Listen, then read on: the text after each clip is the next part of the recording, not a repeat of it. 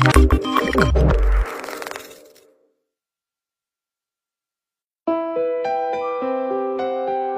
每日紧实照，资讯全知道。欢迎收看由 The Time 推出的科技资讯栏目《科技 Time》。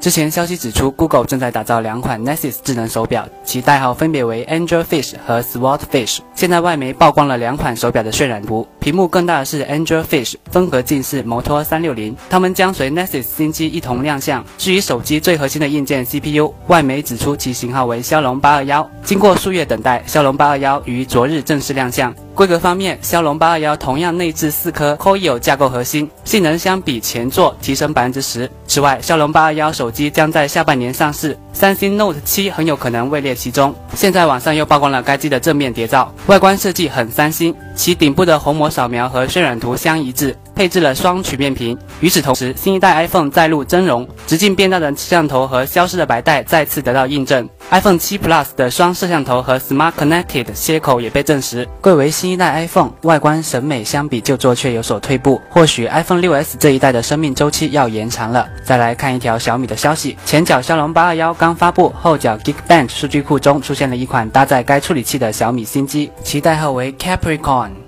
据悉，小米计划下半年发布五 S 和 Note 二两款新机，因此该机可能是其中之一。不仅如此，继刘昊然手持红米新机的海报被曝光后，又有网友晒出了该机的背面谍照，采用了金属拉丝工艺，配备了双摄像头。由于背部没有发现指纹识别模块，因此该机有可能采用前置指纹方案。最后来看一下魅族的消息，MS 六还有一周便粉墨登场。日前网上曝光了该机的定妆照，外形上跟 Pro 六差别不大，摄像头有些许凸起。Geekbench 跑分网站再次确认了该机的硬件规格。此外，魅族副总裁李楠分享了 MS 六的拍摄样张，不要相信官方样张。